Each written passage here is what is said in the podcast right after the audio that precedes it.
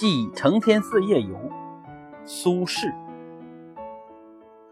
元丰六年十月十二日夜，解衣欲睡，月色入户，欣然起行。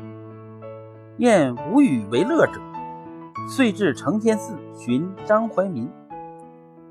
怀民亦未起，相与步于中庭。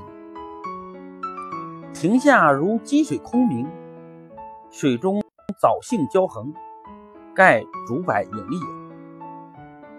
何夜无月？何处无竹柏？但少闲人，如吾两人者耳。